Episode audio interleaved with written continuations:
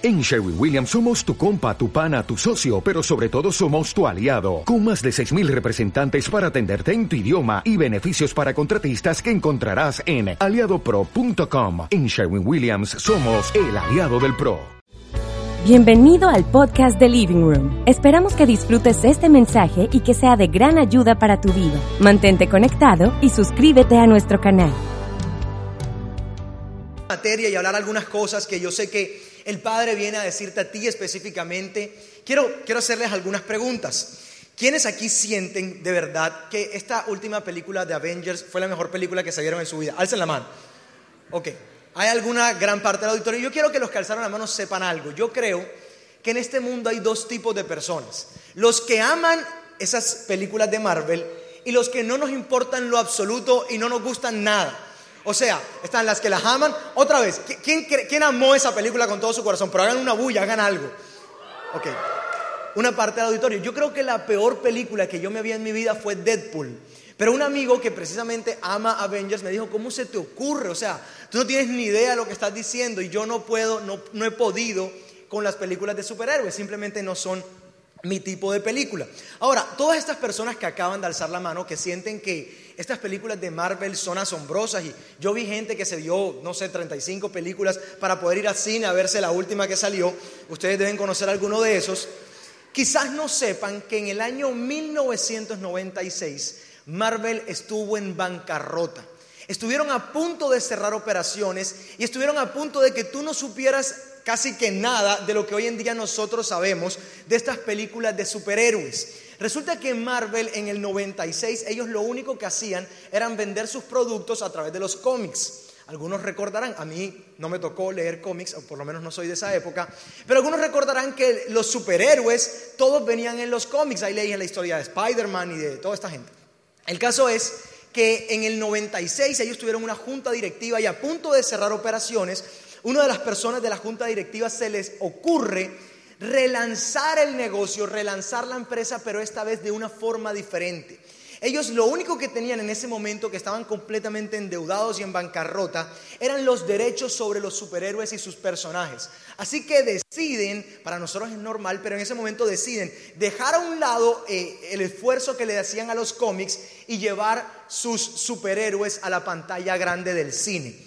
Y quiero solamente darte algunas cifras, porque Marvel en el último año reportó 17 mil millones de dólares de ganancias. Cada película aproximadamente le ha dejado 875 millones de dólares por cada película. Y si tú te pones a pensar, hace apenas unos cuantos años esta empresa estuvo a punto de declararse en bancarrota. Otro ejemplo muy conocido, pero de otra industria, es el ejemplo de la empresa Lacoste. La COS fue fundada en el año 1933 por un tenista y la marca de ropa no era como hoy en día tú y yo la conocemos. En aquel momento fue fundada esta empresa solamente para deportistas que jugaban tenis o golf. Y entonces los deportistas podían usar ahora camisetas tipo polo gracias a la marca Lacoste. Resulta que Lacoste en el año 99 también se declara en quiebra. Pero entonces, justo antes de que cerraran, en ese momento de crisis, uno de, los, de la junta directiva decide que la COST o lanza la idea de que la COST ya no, solo sea simplemente una empresa para deportistas, sino una empresa de moda para todo público. Y entonces relanzan el negocio y en el 2012, solo por darte una cifra, la empresa Lacoste fue vendida en más de mil millones de euros. Una empresa que solo 15 años antes estuvo en bancarrota. Otro ejemplo muy conocido es el ejemplo de Lego. Mismo caso, toda la industria de los juguetes se venía a pique. La competencia de Lego estaba mal, ellos estaban mal. En el año 2004 se declaran en bancarrota, pero justo antes de cerrar operaciones, uno, nuevamente los de la junta directiva, decide relanzar el negocio y tomar todos los personajes, Harry Potter, los Simpson, Spider-Man y ponerlos en las figuritas de Lego y relanzar una campaña de marketing que relanzara la empresa. Eso hizo que las, em, que las ventas se despegaran y hoy en día Lego es una de las empresas, es la empresa de juguetes más valiosa del mundo. Y el último ejemplo que quiero darte es el ejemplo de Netflix. ¿Quiénes tienen Netflix aquí? Yo, ¿O quién ha visto una película de Netflix más bien? Todos o tenemos Netflix o estamos... Eh, chupándole el Netflix a alguien más. Esa palabra chupando sonó como rara, pero estamos robándole el Netflix a alguien más. Pero todos, o creo que la mayoría de nosotros usamos Netflix. Netflix en el 2011 estuvo a punto de declararse en bancarrota. Muchos de ustedes han escuchado la historia de que los dueños de Netflix se acercaron a Blockbuster. Blockbuster, la empresa que quebró, se acercan a Blockbuster a proponerles el negocio de poner las películas ya no como se venía haciendo, que tú las buscabas, sino que las pusieran eh, por un streaming donde solamente tú pagando una mensualidad, como hoy en día lo sabemos, tú pudieras ver las películas. Hasta ese momento Netflix funcionaba no como hoy en día tú y yo lo conocemos. Ellos ah, tenían un modelo similar al de Blockbuster. La diferencia es que tú pagabas una suscripción mensual y entonces ellos te podían llevar películas, las que tú quisieras, todos los días a tu casa al pagar esa suscripción. En el 2012, luego de la influencia del rechazo de Blockbuster, Netflix decide dejar a un lado su negocio, en el 2011, perdón, dejar a un lado su negocio de streaming, porque al rechazar, a ser rechazados por Blockbuster, ellos sintieron que el negocio seguía siendo tener abonados. Pero resulta que en el 2011 ellos pierden 800 mil de sus abonados. Estuvieron al borde de la bancarrota. Y antes de cerrar, a alguien se le ocurre la maravillosa idea de no cerrar la empresa, sino de llevar todas, de invertirle todo el presupuesto al streaming y empezar a producir sus propias películas y series. Y hoy no tengo que darles cifras de Netflix, es una de las empresas más valiosas del mundo. Todas estas empresas y muchas más son empresas que son consideradas por los expertos y los economistas empresas a prueba de crisis. Y ese es el mensaje de esta noche. ¿Cómo se llama el mensaje? a prueba de crisis. Y las crisis normalmente invaden nuestra vida. ¿Alguien aquí alguna vez ha sentido que todo en su vida está en crisis? O sea, como que nada avanza, que te da pereza todo, que no te dan ganas de, pararte de la cama porque nada te sale. ¿Alguien aquí ha sentido eso que los psicólogos le llaman crisis existencial? Con toda confianza el ser humano. Todos en algún momento de nuestra vida nos hemos sentido en crisis existencial. Y esta crisis viene a tocar nuestra vida y, y muchas veces hace que tú y yo le perdamos el sentido y el disfrute a la vida. Mucha gente que siente, y ya poniéndonos un poco serios, que sus finanzas no avanzan y que trabajan y que tratan de hacer cosas y que hacen negocios, pero realmente parece que nada de lo que hicieran pudiera dar resultados. Y entonces se sienten completamente en crisis financiera. Gente que realmente lleva años apostándole a un negocio y de pronto de la nada entra en crisis financiera y los embargan y personas que tienen que irse a otros países. Lo sabemos, acá hay mucha gente de Venezuela que que, ha venido a Colombia buscando un futuro mejor porque sienten que su país está en crisis, principalmente en el área financiera, personas que sienten que en su matrimonio la relación no avanza y que tratan de hacer cosas con su pareja, tratan de, intentar cambiar la situación, pero realmente nada de lo que hacen hace que la, que la situación mejore y eso se llama crisis sentimental. Y tú y yo pudiéramos experimentar todo tipo de crisis, crisis de propósito, gente que realmente no sabe por qué se levanta en el día a día. Personas que no saben para qué nacieron, personas que, que no saben cuál es su propósito en la tierra y esto genera cierta apatía y empieza a generar en nuestra vida que nos sintamos cansados, aburridos y que sintamos que nada vale la pena. Pero en la Biblia, que de hecho es nuestro ADN espiritual, yo quiero que tú sepas que la palabra de Dios es tu ADN espiritual. Tú puedes saber cuál es tu ADN haciéndote un examen médico, tu, eh, tu, ADN corporal, pero tu ADN espiritual está en la Biblia. Así como estas empresas que son llamadas empresas a prueba de crisis, tu vida Dios la diseñó para que fuera una vida a prueba de crisis. Y tú lo puedes encontrar en la palabra, en el libro de Jeremías, que dice lo siguiente, atención, porque esto es una palabra para ti, de Dios para tu vida. Pero benditos son los que confían en el Señor y han hecho que el Señor sea su esperanza y confianza. Son como árboles plantados junto a la riviera de un río con raíces que se hunden en las aguas. A esos árboles no les afecta el calor ni temen los largos meses de sequía. Sus hojas siempre son verdes y nunca dejan de producir fruto. Yo quiero que tú medites en eso, porque tu vida está diseñada como si fueras un árbol que está plantado frente a... ¿Sabes? Lo que pasa es que tú no sabes aquí en Barranquilla. ¡Ey, ey, ey, ey! tu ADN espiritual es que tú seas como un árbol plantado frente al río, que no importa el clima, no importa las condiciones, no importa lo que esté pasando en la economía, no importa el presidente, tu vida sin importar lo que pueda estar pasando en el exterior es como un árbol plantado frente a la riviera de un río. Sebas, pero es que tú no sabes en mi familia donde yo nací, hey, tu vida es como un árbol plantado frente al río, aunque caigan mil a tu izquierda y diez mil a tu derecha, la palabra dice que a ti no te pasará nada. Y tú tienes que ser consciente y meditar todos los días en esas promesas, que aunque lo que pueda estar pasando a tu alrededor pueda estar tumbando a todas las personas, tu vida es como un árbol plantado frente al río, que nada hace que no produzca fruto. Tú y yo estamos diseñados para producir frutos por el resto de nuestra vida.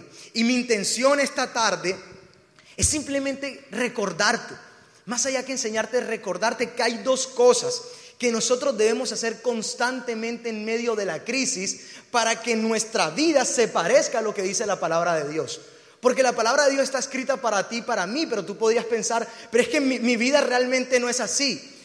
Y es que la palabra está para ti, pero tú la tienes que desatar en el aquí y en el ahora. Y mi intención es que a través de estas dos, de estas dos cosas tú puedas desatar esta vida a prueba de crisis que Dios prometió para ti. ¿A quién le, gustaría escuchar esas dos cosas? Ok, entonces vamos a leer la primera y la vamos a leer juntos a la una, a las dos y a las tres. Reinvéntate. Honestamente, quiero hacerles una pregunta. ¿Quiénes sienten que estos últimos seis meses han sido de muchos cambios en su vida? Que ha cambiado muchas cosas. Alcen la mano con toda confianza. Ok, gran parte del auditorio. Los cambios traen crisis. Y por simplemente dar algunos ejemplos, tú te puedes dar cuenta que los papás, por ejemplo, eh, sienten, yo todavía no soy papá, soy papá de un perro que mide como de este tamaño, se llama Dólar Enrique. El caso es que los padres sienten que se hacen expertos con bebés y de pronto el bebé deja de ser un bebé y se vuelve un niño que se queja por todo, pide comida y hace de todo. Y de pronto se hacen expertos en niños y ya el niño se vuelve un adolescente y ahora tiene problemas y se consigue una novia. Y uno como que nunca deja de ser un experto en nada en la vida. Los futbolistas, por ejemplo, ahora que estamos en temporada de fútbol, yo recuerdo, yo siento que fue ayer que yo sentía que, que Falcao era el mejor jugador del planeta Tierra. O sea, que no había nadie que pudiera quitarle. Yo decía que realmente Falcao estaba destinado al balón de oro. Y lo vi esta Copa América y... Y definitivamente él está en un proceso de cambio al cual él, eso es problema de él, tiene que adaptarse. Los futbolistas su vida es muy corta. En la vida empresarial los negocios fluctúan mucho. Y si tú y yo no somos conscientes que los cambios traen crisis, vamos a andar toda la vida estresados. Porque el problema realmente, el problema realmente, tú te das cuenta que tú no te alteras por el problema. Tú te alteras por la actitud que tienes frente a ese problema. No sé si te ha pasado que tú te estás, estás muriendo por alguna situación y luego solucionas la situación y uno queda como, yo por qué era que estaba tan preocupado por esa bobada. O sea, realmente el problema no es el problema. Estoy como haciendo una canción de Ricardo Arjona. Pero el problema no es el problema. El problema es tu actitud frente a la situación que estás experimentando. Ahora bien, yo creo que tú y yo en medio de esas situaciones es donde tenemos que aprender a reinventarnos. Dios no manda los problemas. Hay cosas que simplemente pasan en esta vida. ¿Por qué? Porque simplemente pasan. Y muchas personas andan en la vida siempre preguntándose por qué me pasa esto, por qué es que me pasa esto. Yo he aprendido en mi vida, hay un versículo que yo me aprendí de memoria y que creo que tú también te lo deberías aprender. Y es que Dios hace que todas las cosas cooperen para bien a favor de quienes lo aman. Dios hace que todas las cosas cooperen para bien para tu vida, sin importar lo que está pasando. Hace poco mi negocio, yo, eh, los primeros tres años de mi negocio crecí muchísimo y los últimos tres años no crecí tanto. Ahora, yo entiendo que mi vida, y hoy lo entiendo con profundidad, es una vida a prueba de crisis, que sin importar lo que pueda estar pasando en el exterior del mercado o de la industria, yo estoy destinado a producir fruto por el resto de mi vida y a crecer y a crecer, a crecer. Ahora bien, yo puedo estar viendo la realidad, pero yo no quiero que mi alma se altere frente a la realidad que yo estoy viendo. Y entonces decido ahora creer que todo lo que está ocurriendo, Dios lo está usando a mi favor para que entonces yo pueda reinventarme y ahora empezar a hacer cosas que quizás no hubiera hecho si mi negocio no hubiera estado como en ese momento estuvo. Eso me permite reinventarme, hacerme preguntas, porque si estas cuatro empresas que yo te mencioné no se hubieran hecho las preguntas correctas, quizás hoy no existieran. Ellos aprendieron a reinventarse. Y en la Biblia tú puedes ver cómo muchas veces muchos hombres de Dios hablan de los cambios y hablan de que los problemas y las situaciones sacan lo mejor de ti. Por ejemplo, David decía, Dios me ensanchó en mis tiempos de angustia. Cuando él escribió el Salmo 23, él dijo, el Señor es mi pastor, nada me faltará, en verdes prados me deja descansar, pero luego escribió, aunque pase por el valle de sombra de muerte, o sea, él era consciente que pudiese pasar por una temporada de crisis, no temeré mal alguno porque Él está conmigo. Ahora bien, esos tiempos de presión lo que hacen en nuestra vida es que nos permiten, como te decía, reinventarnos, hacernos preguntas y redireccionarnos quizás hacia un futuro más grande y hacia algo mucho mayor que Dios está buscando para tu vida. Y la pregunta entonces es, ¿cómo me reinvento? O sea, yo podría hablar muchas estrategias, pero realmente nada tiene garantías. Podría aquí darte eh, lo que hizo Netflix, exactamente cuál fue el plan que utilizó, pero eso quizás no podría tener sentido para tu vida. Ahora, hay algo que tú y yo que creemos en Dios, sí podemos hacer que todo el tiempo nos pueda ayudar a reinventarnos en los momentos de cambios. Y es la oración. Jesús modeló, cuando Jesús estuvo aquí en la tierra, Él modeló la forma en que debía ser una relación de un hijo con su padre. Nosotros en Living Room, yo ahorita Pipe lo decía, queremos que sepas que nosotros no venimos a este lugar de una manera religiosa, venimos aquí a conectar con nuestro Padre. Venimos aquí a conectar con Él para podernos reinventar y domingo a domingo poder voltear nuestra mirada y salir allá afuera de una forma completamente diferente. Ahora, Jesús en algún momento, cuando estaba empezando todo su ministerio, Él acababa de, allí eh, escoger a Pedro, lo había como involucrado en su equipo, y luego va y hace uno de los primeros milagros de sanidad, por lo menos que se registran en el libro de Lucas. Y Él estaba allí con una persona leprosa. Eh, y este leproso se le acerca a Jesús y le dice, si tú quieres, tú puedes sanarme. Y Jesús le dice, claro que quiero sanarte. Lo sana, le da unas instrucciones y le dice, no le digas a nadie. Ahora, yo quiero que veas exactamente lo que pasó y lo que dice aquí la Biblia, en Lucas 5. Sin embargo, a pesar de las instrucciones de Jesús, la noticia de su poder corrió aún más y grandes multitudes llegaron para escucharlo predicar y ser sanados de sus enfermedades. O sea, Jesús estaba siendo influencer de la época básicamente. Así que Jesús muchas veces se alejaba al desierto para orar. Es curioso que justo después de que dice que grandes multitudes lo estaban siguiendo, dice inmediatamente que él se alejaba al desierto para orar. era consciente de que en su vida, sin importar cuánto estuviera creciendo, él necesitaba estar conectado con el Padre. Quiero contarte algo que me pasó hace como dos semanas, justo un día antes de que fuera a dar este mensaje en Medellín. Yo venía, no sé, los últimos meses de mi vida asumiendo lo que hago en Living Room de una forma como, como, con apatía. Yo venía eh, quejándome realmente de muchas cosas y entonces cuando me tocaba dar un mensaje, yo estaba allí ya el viernes a las 5 de la tarde ahora me toca encerrarme y meterme en mi casa y no voy a salir y todo el mundo disfrutando. Y yo aquí, pobrecito, yo, mejor me como un gusanito. O sea, venía quejándome de lo que realmente podría ser una bendición. Y entonces yo estoy en un proyecto ahora de, mis redes sociales, hay, una amiga mía que se llama Valentina que me está ayudando. Y yo no sé cómo, eres tú, pero yo soy de esas personas que yo tengo un problema que yo le llamo ansiedad de improductividad. O sea, yo soy esas personas que se siente improductivo y me da como un beriber y un, y un Yo sé que hay gente que debe relacionarse aquí conmigo. O sea, yo, por ejemplo, yo no soy capaz de ver series. Porque mientras que voy por ahí por el capítulo 8, yo estoy diciendo, Dios mío, yo estoy perdiendo mi vida, yo que hago viendo esta estupidez. O sea, yo debería estar... Eh, eh, yo soy de eso. Voy en, el tráfico y entonces me empieza a dar algo porque no estoy produciendo. ¿Hay alguien aquí como yo? Yo, soy de esos. Entonces, normalmente mi lucha personal, estoy abriendo mi corazón, es que mientras que estoy haciendo living room, yo siento que yo lo que debería estar haciendo es produciendo plata. Eso, esa es mi lucha interna. Y entonces yo estoy allí eh, haciendo un proyecto de redes sociales y me empieza por ahí a la una de la tarde a dar como este beriberi de ansiedad improductiva. Y yo recuerdo que mi amiga Valentina me agarra por la camiseta y me dice, Sebas, si tú no disfrutas esto, no vale la pena. Dime si no lo vas a disfrutar, apagamos ya la cámara y nos vamos todos para la casa. Entonces yo, bueno, ya vamos a disfrutar, vamos a disfrutar, pero no estaba disfrutando nada. Al día siguiente o a los dos días yo estaba haciendo este mensaje y mientras que lo hacía me puse a orar con mi esposa. Y nosotros, eh, la forma en la que oramos, ponemos una canción normal y yo me quedé ahí conectado. Y te voy a decir cómo habla Dios, porque yo quiero que sepas que Dios también te habla a ti. Yo me quedé en silencio y simplemente empecé a conectar con lo que estaba escuchando y me viene esta voz de Valentina que me decía, Sebas, si no disfrutas, no vale la pena. Si no disfrutas, no vale la pena.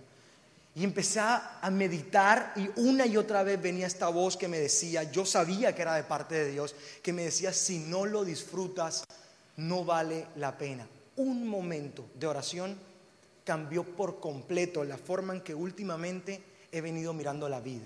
Un momento de oración me permitió reinventarme. Y yo creo que tú necesitas esos momentos. Yo no sé qué puedas estar experimentando. No sé si tienes como yo ansiedad de improductividad o si realmente tienes un problema serio en la vida. Pero es en un momento de oración que quizás un, un, recuerdo va a venir, una voz, una imagen, va a venir algo de parte del Padre que te va a permitir voltear y darte la capacidad de reinventarte. Yo en mi vida y en la vida de mi familia, una y otra vez, he visto cómo la oración ha hecho que nosotros nos reinventemos y caminemos hacia el propósito que Dios tiene para nosotros. Fue en un momento de oración que yo un día literalmente caí de rodillas pidiéndole a Jesús que lo necesitaba en mi vida. En un momento de oración. Fue en un momento de oración que yo realmente fui consciente que Juliana era la mujer de mi vida y entonces debía casarme. A mí me enseñaron en mi casa que la decisión más importante que iba a tomar en mi vida era con quién me iba a casar.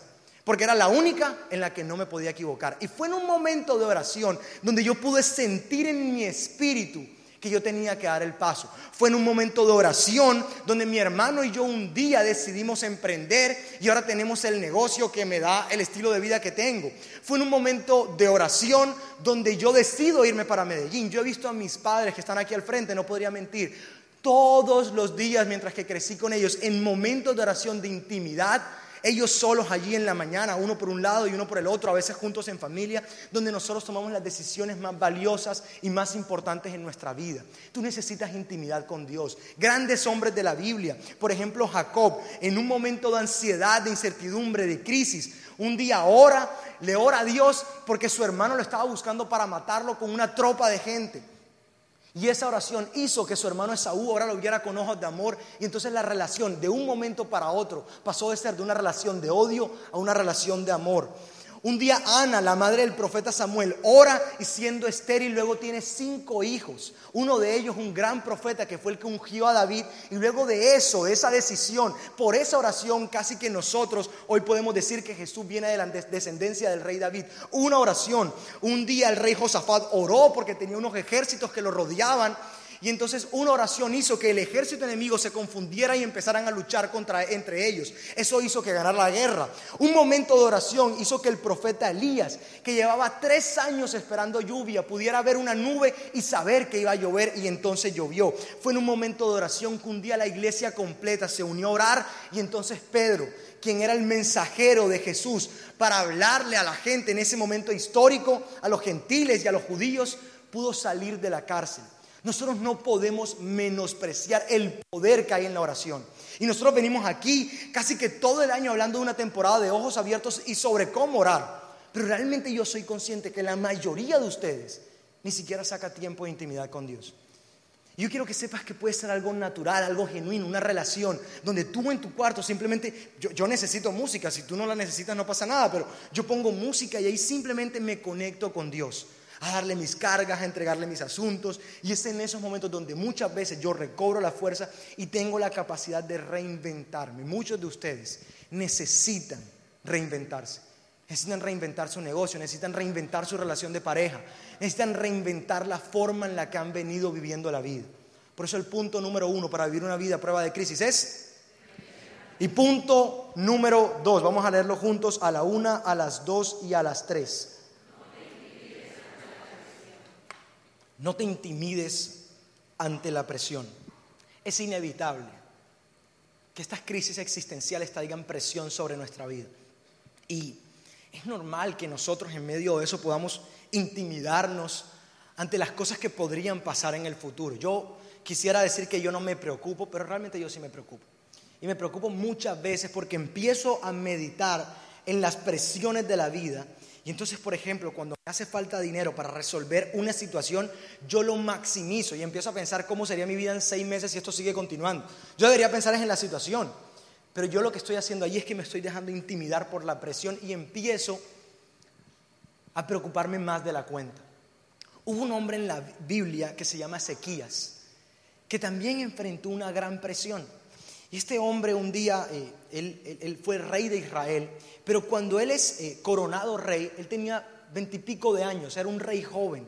Su papá, que se llamaba Acaz, había dejado Israel completamente destrozado.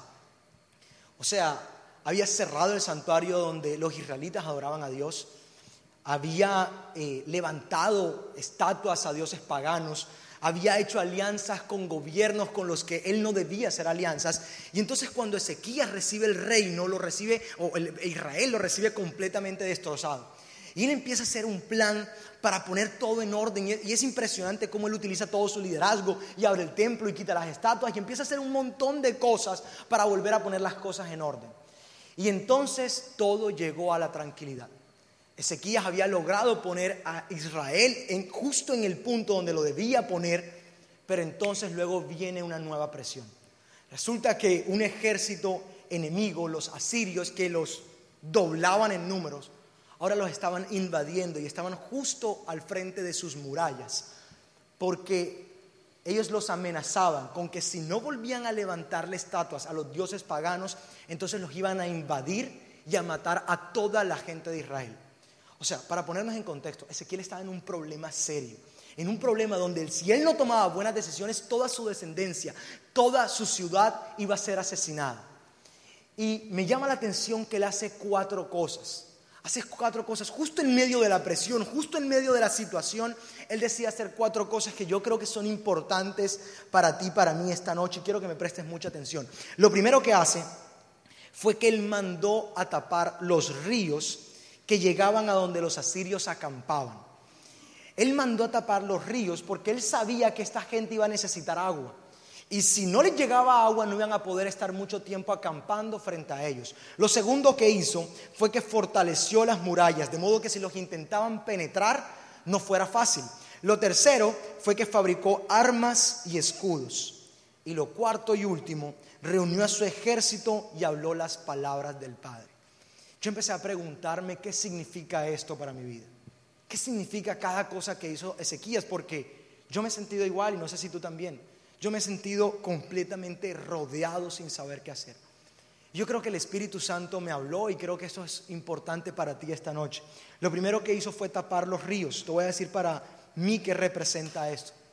Eso representa alejar de tu vida todo tipo de hábitos, amistades, y cosas que vienes haciendo que no te permiten avanzar hacia la vida que tú sabes que Dios tiene para ti. Hay un momento en la vida, hay un momento en la que tú y yo necesitamos madurar y cortar algunos hábitos y algunas amistades, amistades que tú y yo sabemos que no nos convienen. Porque muchas veces esas amistades son las que te van a tener atado. Y entonces si las tienes allí muy cerquitica, Recuerda que tú te conviertes en lo que tú escuchas.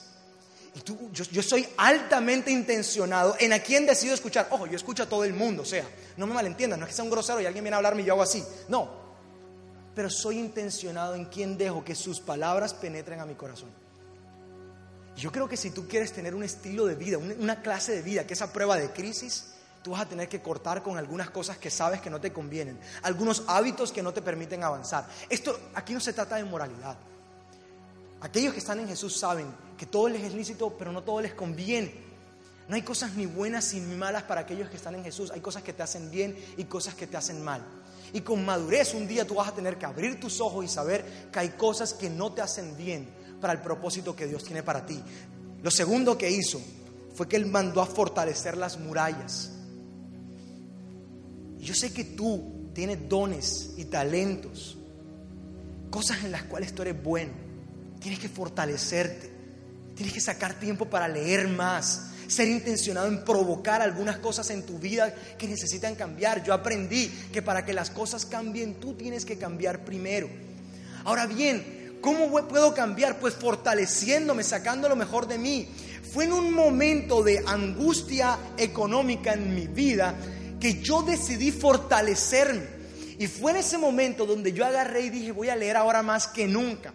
Y me leí tres libros de inteligencia financiera en un mes. Y esos libros me permitieron ahora estar tomando algunas decisiones que estoy tomando, ahora que las cosas están mucho mejor. Pero si yo no hubiera en ese preciso momento de presión, si yo no hubiera hecho algunas cosas, estudiado algunas cosas, me hubiera sentado con algunas personas, ¿sabes qué? Probablemente yo seguiría toda mi vida con malos hábitos financieros. Pero esa situación a mí me permitió fortalecerme. Lo tercero que hizo fue que mandó a fabricar armas y escudos. Hace poco Carlos estuvo hablando aquí de un mensaje que se llamó mentalidad en construcción. Si tú no lo has escuchado, ve a YouTube, tienes que escucharlo. O sea, en serio, tienes que escucharlo. Él lo dio hace ocho días en Medellín y yo, yo no quiero que tú seas un ingenuo. Yo quiero que sepas que en este mundo espiritual hay algunas entidades que quieren destruir tu vida. La Biblia dice que nosotros no luchamos contra carne y hueso, sino que luchamos contra entidades celestiales, contra potestades y gobernantes que intentan dañar tu vida. Y esas entidades intentan dañar en tu mente. Ponen pensamientos de frustración, de derrota, de falsa identidad, pensamientos como yo soy un perdedor, por eso es que yo tengo la vida que tengo. Esos pensamientos no vienen de Dios. Y la única manera en la que tú vas a poder enfrentar esos pensamientos es leyendo la palabra. Porque la palabra dice que ningún arma forjada contra ti puede prosperar. Yo sé cómo se pone el ambiente cuando las tinieblas están intentando atacar mi mente. Incluso normalmente siento hasta una presión aquí. Pero en esos momentos yo tengo que ser consciente, no puedo ser ingenuo. Y tengo que ser consciente que hay algo que está intentando alterar mi vida. Y entonces empiezo a reclamar por las promesas y la victoria que ya Jesús ganó por mí. Es muy diferente. Yo no estoy luchando contra ellos porque es que fue una, una, victoria que ya Jesús ganó por mí. Yo reclamo la victoria y reclamo la paz que por herencia, por ser hijo de Dios, me pertenece. Y esa paz también te pertenece a ti. En esos momentos de presión, en esos momentos de angustia, combate esos pensamientos con su palabra. Su palabra que dice que sus ángeles van delante de ti para que tú no tropieces con piedra alguna.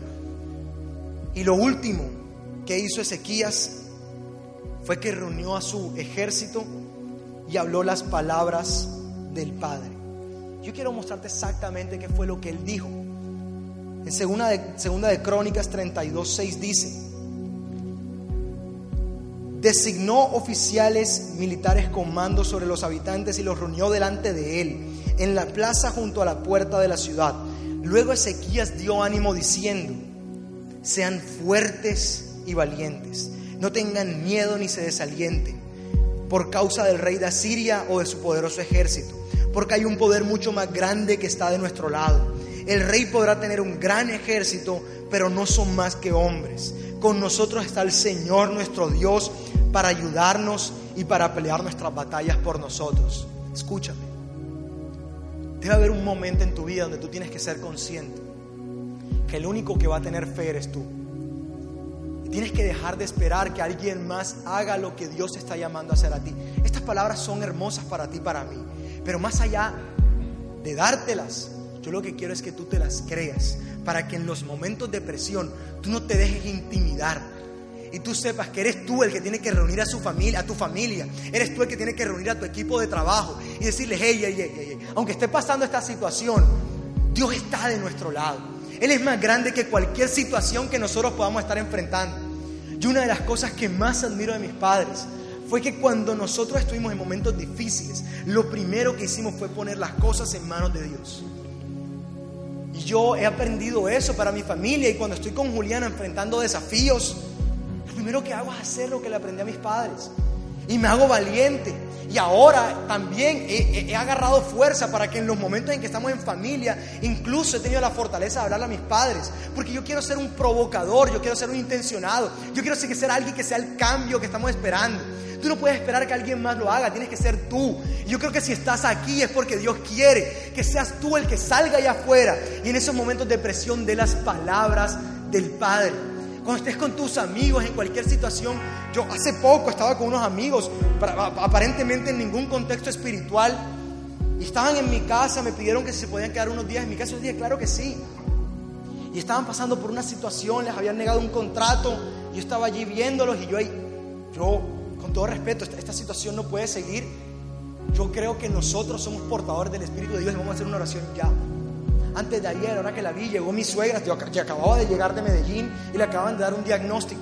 Y la primera pregunta que yo hice, yo no sabía si Juliana la había hecho, pero yo tenía que hacerla. Ya oraron, fue lo que pregunté. Porque yo quiero ser aquel que ponga en contexto la situación que está pasando en las manos de mi Padre. Porque si yo sé que mi Padre quiere lo mejor para mí. Y esa es nuestra labor. Ahora, justo después de que ellos estaban siendo, de, que, de que estas palabras, el ejército de Asiria toma ventaja y se ponen justo enfrente de las murallas. Y empiezan a gritarles, hey, ya, ya a otros pueblos les han dicho lo mismo que Ezequías les dijo. Ningún Dios ha podido contra nuestro ejército. Ninguno. Nosotros hemos escuchado, le decían, ellos estaban en las murallas gritándole a la gente. Nosotros hemos escuchado que han orado, que le han entregado la guerra a Dios, pero igual los hemos destruido. No le crean a Ezequías estaba allí en medio de la presión. ¿Sabes? Se vale que en medio de algunas situaciones tú y yo también dudemos. Eso se vale. Se vale que por momentos tú y yo nos preguntemos, ¿dónde está Dios? Si Dios es tan bueno, ¿por qué está pasando esto? Eso se vale. ¿Sabes qué es lo que no se vale? Que tu queja y lo que sale de tu boca sea más grande que la confianza que tienes en el Padre de que todo va a estar bien. Eso no se vale. Eso no se vale. Tú y, yo, podemos dudar en la mente, podemos dudar aquí, pero lo que sale de nuestra boca sí debemos aterrizar. Y entonces en el momento de mayor presión, ¿sabes qué fue lo que hizo Ezequías? Parece que fuera crónica de una muerte anunciada. En segunda de Crónicas 32, 20, entonces el rey Ezequías y el profeta Isaías, hijo de Amós, clamaron en oración al Dios del cielo. Y entonces el Señor envió un ángel que destruyó el ejército asirio junto con todos sus comandantes y oficiales. ¿Qué fue lo que hizo Ezequías? Clamó. Él hizo lo que le correspondía y luego le entregó al Padre lo que a él le correspondía. Hay batallas que se salen de nuestras manos. ¿Sabes qué hay que hacer? Lo que nos corresponde a nosotros y luego entregárselas a Él. Tú necesitas descansar acerca de algunas cosas que ya no puedes hacer más. Y cuando tú sepas que tú diste tu 100%, déjale el otro 100% a Dios. Tú da lo mejor de ti, pero luego déjale a Él lo que le corresponde a Él. ¿Sabes que hay algo que me llama la atención de toda esta historia? Es que justo antes de que Israel fuera invadido, la Biblia dice textualmente que Ezequías buscaba a Dios de todo corazón y como resultado tenía éxito en todo lo que hacía. Es curioso, ¿cómo es posible que él tiene éxito en todo lo que hace, pero luego justo un versículo después los invaden? Justo después de que dice que él tiene éxito en todo lo que hace. ¿Sabes por qué? Hay batallas que se ganan antes de ser peleadas. Cuando tú tienes claro que el Padre está delante de ti, cuando tú tienes claro que tu vida es una vida a prueba de crisis, no importa que pueda estar al frente, tú sabes que hay batallas hoy, aquí, hay situaciones en tu vida que se están solucionando justo ahora. Y tú no las has solucionado en el aquí y en el ahora, pero en el eterno presente de Dios esa situación ya fue solucionada. Porque tu vida es como un árbol plantado frente a la ribera de un río. Tú estás destinado a florecer, a producir fruto. Y aunque todo pueda estar en contra tuyo, nada puede contra ti. Quiero, quiero terminar haciendo algo. ¿Sabes? Yo, quizás en el mes de este año que más tuve angustia, yo me puse a escuchar esta canción. Juliana estaba aquí en Barranquilla, estaba solo en mi casa y te voy a ser honesto, yo no podía más. Había ciertas presiones que me estaban intimidando yo recuerdo poner esta canción en mi cuarto y quedarme allí en silencio. Y empecé a recordar una historia. Fue la historia de Sansón. Sansón en algún momento también estuvo intimidado, desnudo, con sus ojos, lo habían, le habían sacado los ojos, estaba ciego. Y él sin poder ver, él pudo abrir sus ojos a la realidad de que su fuerza venía de Dios. Yo quiero que hagamos esto justo ahora. Ahí donde está, yo quiero que tú cierres tus ojos. Y con tus ojos cerrados, tú vas a escuchar esto que dice, y aunque pueda estar rodeado, rodeado estoy por ti. Yo me repetía una y otra vez, aunque pueda estar rodeado, rodeado estoy por ti. Aunque pueda estar rodeado, rodeado estoy por ti. Yo quiero que sepas que no hay preocupación, no hay situación que sea más grande que nuestro Dios. Y mientras escuchas esta canción, no quiero que la cantes, quiero que abras tus ojos espirituales. No los ojos, tus ojos terrenales, tus ojos espirituales. Y puedas ver cómo Dios siempre, siempre, siempre ha estado allí en los momentos de angustia. pueda estar rodeado, estoy por ti.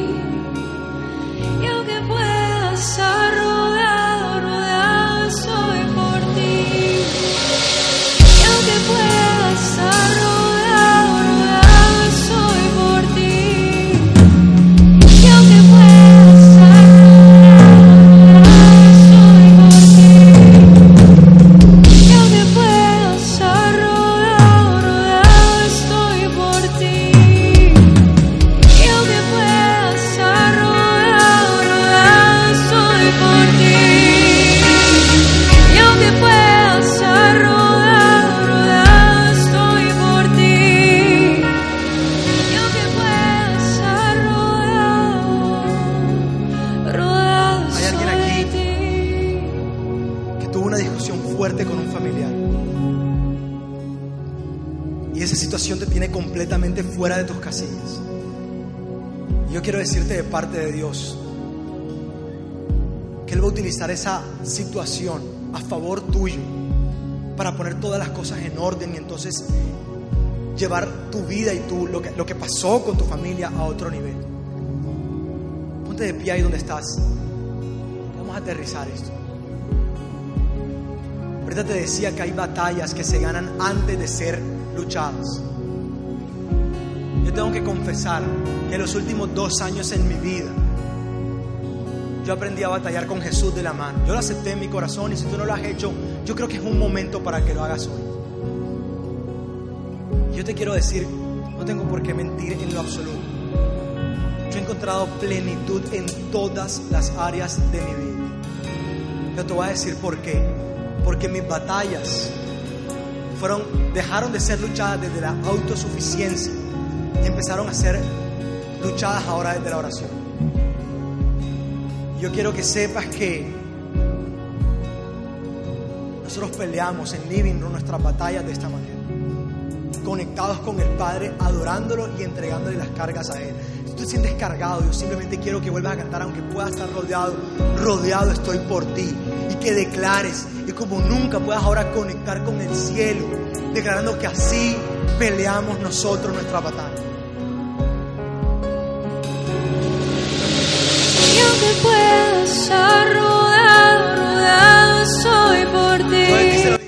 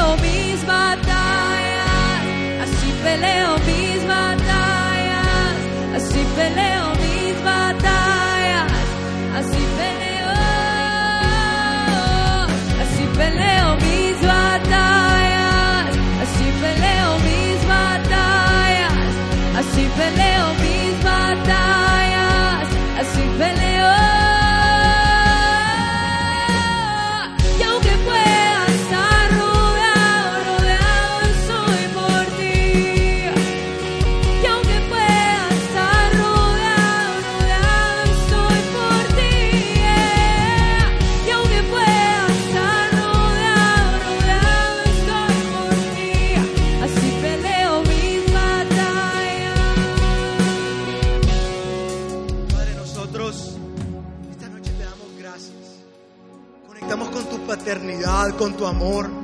Y te damos gracias por abrir nuestros ojos, gracias porque siempre has estado allí. Gracias porque en tu amor no hay condenación, gracias porque tú no nos juzgas, porque tú nos amas tal cual somos con nuestras imperfecciones. Y porque tú en medio de nuestra terquedad, en medio de nuestra autosuficiencia, tú nos sigues hablando para que nosotros podamos reinventarnos y no podamos dejarnos intimidar por las presiones de este mundo que intentan sacarnos de casillas. Nosotros hoy ponemos nuestras cargas en ti, Jesús. Tú nos prometiste un día que si nosotros poníamos nuestras preocupaciones y nuestras cargas sobre ti, nuestra vida podía ser liviana. Y nosotros hoy por eso te damos gracias. Gracias por Barranquilla. Gracias por Living Room. Gracias por Carlos y Nati. Gracias por los líderes de esta comunidad. Gracias porque a través de ellos, muchos de nosotros hemos encontrado plenitud en ti. Y nosotros hoy entregamos nuestra vida, nuestro corazón, nuestra alma está contigo, Dios. Yo, con la autoridad que tú me has dado, Dios, yo abro el corazón de cada persona que todavía no ha podido conectarse contigo. Y declaro que tú haces en su vida lo que tú quieres para cada uno de nosotros. Que tú haces con nosotros lo que tú quieras.